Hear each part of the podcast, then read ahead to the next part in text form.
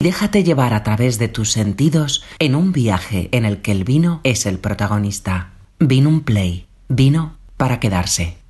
Buenos días, soy Jorge Monzón. Soy un viñador de la Aguilera, en la Ribera del Duero, cerca de Aranda de Duero. Estamos aquí para presentaros nuestro clarete.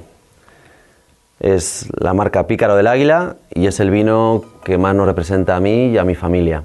Es el vino en el cual hemos, cuando éramos pequeños lo tomábamos con los corroscos de pan y azúcar. Cuando éramos jóvenes nos íbamos de fiesta con él y ahora pues nos damos placer. En nuestro clarete es una tipología de vino que por muy antigua que sea, pues eh, hemos un poco renovado y le hemos hecho un poco más gastronómico. Es un vino que tiene un color tenue, un rubí de capa, capa media.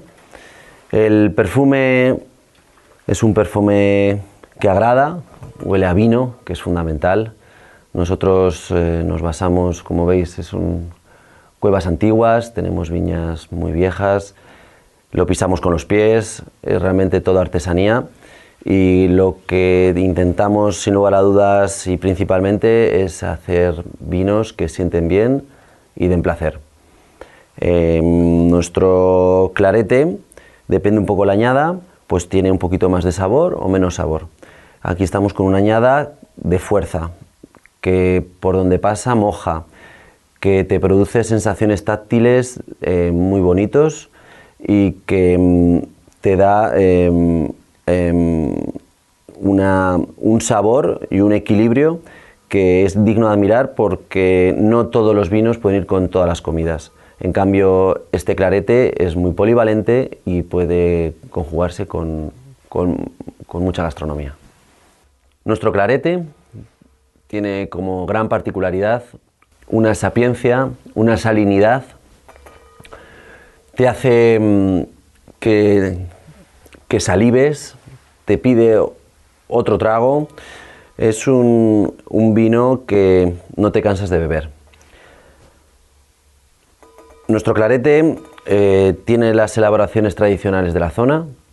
Eso significa que es una mezcla de variedades, tiene un alto porcentaje de tempranillo o tinta del país, como se denomina aquí, de albillo mayor y luego un pequeño porcentaje de muchas variedades. Eh, entre ellas pues, las características españolas, eh, tanto bobal como cariñena mazuelo, como garnachas, garnachas blancas, bueno, pues multitud de variedades. Al ser viñas muy viejas, em, tenemos toda esa mezcolanza que nos llega a la prensa. Cuando llega a la bodega hacemos una selección muy, muy tenaz, muy fuerte. Estamos continuamente pues, quitando hasta casi casi la mota de polvo que nos viene del campo y lo pisamos con los pies. Una práctica de antaño que va un poco en relación al lugar donde estamos. Estas son las cuevas donde fermentaban, donde fermentan de nuevo los vinos, donde tradicionalmente se ha fermentado aquí desde que, llegó la, la, Reconquista en el siglo XI con los primeros pobladores y la Iglesia Católica, pues como todos sabemos los mejores marketingianos que ha tenido la historia del vino son la Iglesia Católica, porque no podía hacer el culto sin vino, con lo cual el, culto y, la gula iban relacionadas. Eh, entonces se hicieron las primeras cuevas. Eh, tampoco sabemos de cuándo datan estas, probablemente el gran boom fue cuando la conquista de, América, que uno de los grandes reyes españoles pues prohibió el producir vino allá para potenciarlo lo español y venderlo en el que solo en las Américas se bebiera vino español. Entonces ese gran boom fue en, el, en torno al siglo XV, siglo, principios del XVI, y fue donde se hizo la mayoría de estas cuevas. Como decía, eh, nosotros eh, lo hacemos a la antigua usanza, quiere decir, em, llenamos la uva en pequeños lagares eh, que son depósitos, y lo pisamos con los pies, lo prensamos y luego viene a parar a, estas cuevas. Y ahora vamos a seguir con nuestro pícaro. Pícaro nos viene por nuestro hijo mayor, Marco, que realmente es un, pícaro. Este vino proviene de la Aguilera, de la zona más arcillosa de, de aquí, del, pueblo. Eh, es un sector donde le da más horas de luz y es el vino más accesible. Un poco en nuestra casa hacemos vinos de guarda, no puede ser de otra manera en, este entorno. Y Pícaro es un poco el vino más accesible, el vino que está un poquito más jugoso, que tiene un poquito de, de sabor más frutal, podemos decir.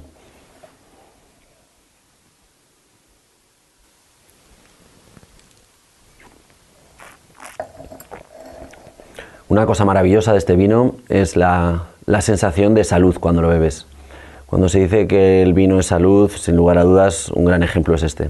Es un vino natural, Pícaro del Águila es un vino que sabe realmente a vino, que tiene un paso de, un paso de boca muy sencillo, pero muy amplio y que conjuga muy bien muchos de, de los platos tradicionales de la, de la región puede ser como el lechazo asado, como las chuletillas de, cordero.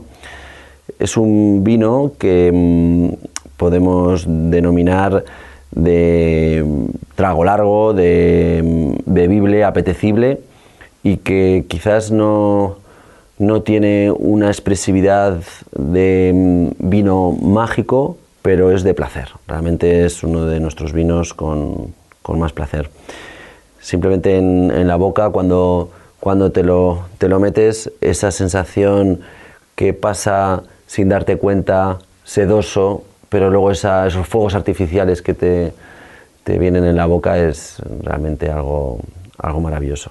Y con Pícaro del Águila yo creo que, que lo hemos conseguido. Y por último llegamos a nuestra bandera, nuestro vino, lo que es nuestra expresión de la Aguilera, nuestro pueblo. Es una mezcla de viñedos, de pequeñas parcelas, de paisajes de aquí de... La Aguilera es un pequeño pueblo, pero tiene mucha diversidad. Hablábamos de arcillas, hablábamos de muchas variedades, pero aquí también hablamos de muchas exposiciones, muchos tipos de suelo. Aquí hay combinación entre arenas calcáreas, suelos arcillosos, poderosos, roca caliza y un poco eh, nuestro dominio del águila es eso, es eh, la expresión de nuestro pueblo. Quizás eh, es un vino que tiene una vida muy larga, em, no es del todo accesible cuando es joven, por eso tiene tres años de crianza en estas cuevas, en estos cubillos que nos rodeamos. En este caso la gran mayoría es en roble francés, pero la tradición marca también que tenga un poquito de, roble americano. La crianza de los, vinos es fundamental para el vino. Al igual que decíamos ¿no? que estábamos hablando de viticultura, nosotros estamos certificados ecológicos, eh, está pisado con los pies, sin despalillar, sin ningún proceso físico. Aquí estamos hablando también de, energía. Son vinos de tres años de crianza en un sitio que no hay cobertura, que estás aislado un poco de esta paz casi monástica y aquí se desarrolla con tranquilidad este, este vino. Em, por eso os digo, es un vino de guarda, así lo, señalamos en la etiqueta para que mm, vean una visión quizás un poco antigua de lo que es la, Ribera del Duero, de vinos austeros, vinos longevos, vinos que, te hacen soñar de cómo estarán dentro de 10, 15 años. Quizás es nuestro vino más misterioso, pero también el que, mm, el que posiblemente da más, más placer de todos. Cuando lo sentimos, este perfume es un perfume que te, te llena la nariz, tiene una complejidad importante, mm, te recuerda un poquito a los aromas mentolados, un poco en su juventud, tiene aromas un poco a, torrefacción, a, flores, flores de nuevo en su juventud un poquito más como pétalos de rosa recién recién quitados, cuando va cogiendo años ya esos pétalos se van un poco secando y, bueno, como todo, ¿no? Unos pétalos que has conseguido conservar durante años guardados siempre te dan buenos recuerdos porque fue una cosa bonita. Pues es un poco así eh, Dominio el Águila. Dominio el Águila te da placer porque es un vino que te hace de nuevo salivar, te hace de nuevo mm, esa textura, eh, como me gusta a mí decir, seco. Es un vino seco, es un vino como los de antaño, como los que se hacían hace 30, 40 años que hemos tenido la suerte de probar, que te hacen salivar y se beben bien.